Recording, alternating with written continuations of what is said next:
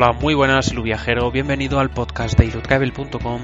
Yo soy Rafa Martínez, viajero y el que te prepara todas las rutas en la web de Ilutravel. Como ya sabes, el podcast está dedicado a viajeros que quieren saber qué ver y qué visitar en las distintas ciudades, así como descubrir nuevos destinos. En el episodio de hoy te voy a llevar hasta Soria, pero antes si todavía no tienes tu alojamiento en Soria y tu intención es dormir allí, te recomiendo que hagas la reserva a través de booking.com con los enlaces que tengo tanto en iVoox, YouTube o otra plataforma en la que me estés escuchando o en la web de Ilutravel en el icono naranja que dice hoteles en Soria en la URL de ilutravel.com barra Soria. También en ilutravel.com barra hoteles me encontrarás y podrás hacer la reserva de, cualquier hotel. De esta forma, pues me ayudas a seguir manteniendo la web activa y que yo pueda seguir ofreciendo nuevos destinos y mejores rutas. También seguiremos manteniendo este podcast. Eh, y lo viajero comenzamos a descubrir Soria capital. Soria es una gran desconocida tanto a nivel turístico como a nivel gastronómico. Para hacer turismo en ella, mucha gente recomienda hacerlo en una mañana. Yo, y lo viajero, te recomiendo que por lo menos, por lo menos, para ver Soria capital, visites la ciudad durante todo un día. Por las calles de Soria vas a encontrar vestigios del románico, así como detalles de origen medieval, los cuales estoy seguro que te van a trasladar a otra época. Más que su patrimonio, monumentos, iglesias, etcétera, lo que bueno, la capital te puede ofrecer es un ambiente maravilloso, buenos sitios donde comer y un agradable paseo. También a todo esto va unido la amabilidad de sus gentes y por supuesto, como he dicho, el buen, el buen comer. Soria es pequeña, bastante fría sobre todo en invierno, incluso en verano te recomiendo que te lleves algo de ropa de abrigo para que, bueno, pues te protejas un poco de, esta temperatura tan particular que tiene tanto Soria capital como toda la comarca, toda la provincia soriana. Y lo normal es que te puedas mover perfectamente en Soria en, andando.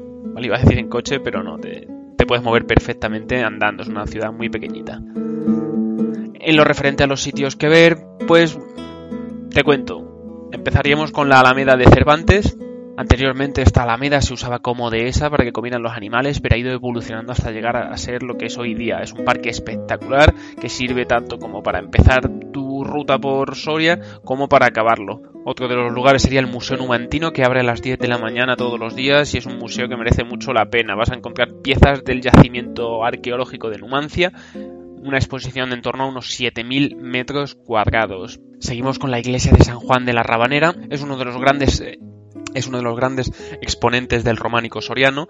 Esta iglesia data del año 1270. Durante el barroco en España sufrió una gran transformación que apenas le dejaron los restos románicos que inicialmente tenía.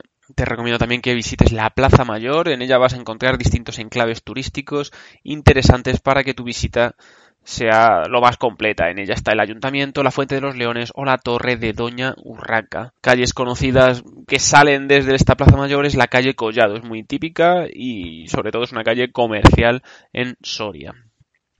El Instituto Antonio Machado sería otro de los lugares emblemáticos. Está en él eh, Antonio Machado dio clase durante cinco años de hecho, mencionará en Campos de Castilla su querida ciudad de Soria. La iglesia de Santo Domingo, que es un edificio románico declarado en 1931 como monumento histórico artístico, puedes visitarlo pues desde las 9 de la mañana sin ningún tipo de coste para la concatedral de San Pedro. 1959 la concatedral fue denominada de esta forma eh, ya que bueno, no es catedral porque se comparte el título de concatedral con el Burgo de Osma, un pueblo municipio cercano. La entrada cuesta unos 2 euros y lo más destacable de esta concatedral es el claustro románico, el monasterio y arcos de San Juan de Duero.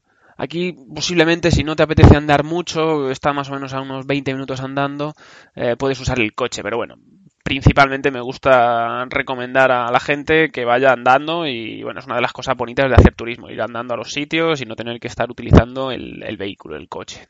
Los arcos de San Juan de Duero y el monasterio actualmente es el museo provincial. Puedes visitar su famoso claustro de estilo árabe y los famosos arcos. Todo esto está a orillas del río Duero, está en un enclave bastante bonito. En Ilutravel tengo una foto que, verás como seguro que te llama tu atención. También la ermita de San Saturio, que se encuentra sobre una antigua gruta visigoda.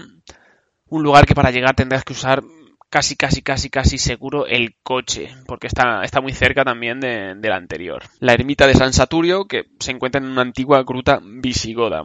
Lugar también muy chulo. Si te interesa ir a visitar el yacimiento arqueológico de Numancia, aquí sí que se vas a tener que utilizar el coche sí o sí. ¿Vale? Se encuentra más o menos a unos 10-12 kilómetros, pero bueno, ya está fuera del casco histórico de, de Soria se sitúa sobre el Cerro de la Muela en el municipio de Garray. Es uno de los principales reclamos que tiene Soria Capital y, bueno, por ende, la provincia de Soria.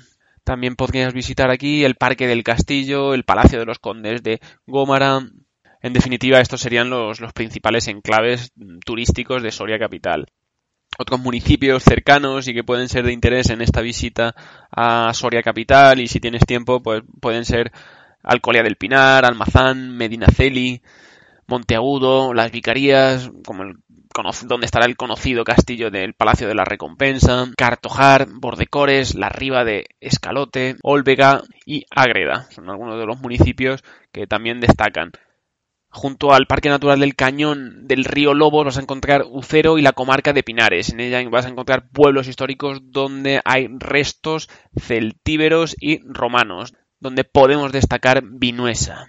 Uno de los lugares más turísticos de la provincia de Soria es el Parque Natural de la Sierra de los Picos de Urbión y Laguna Negra, justo en la frontera con La Rioja. Es muy una zona muy bonita y que te recomiendo visitar. Infórmate porque la verdad es que es muy chulo, ¿vale? En Ilutravel tengo algo de información al respecto.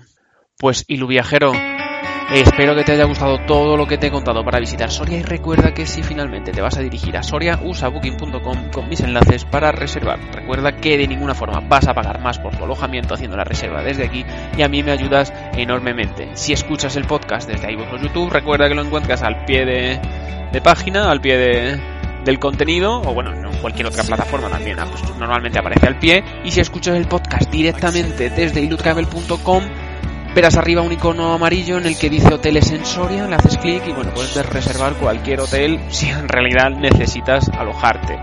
Si el contenido y lo viajero ha sido de tu interés, te rogaría que me valoraras positivamente en iTunes, YouTube, iVoox, en fin, la plataforma en la que estés. De esta forma a mí me permite llegar a más gente y que bueno, el podcast pueda seguir activo, pueda seguir adelante. Y lo viajero nos escuchamos en el siguiente episodio del podcast de ilutravel.com, el podcast que te ayuda en tus viajes. Adiós.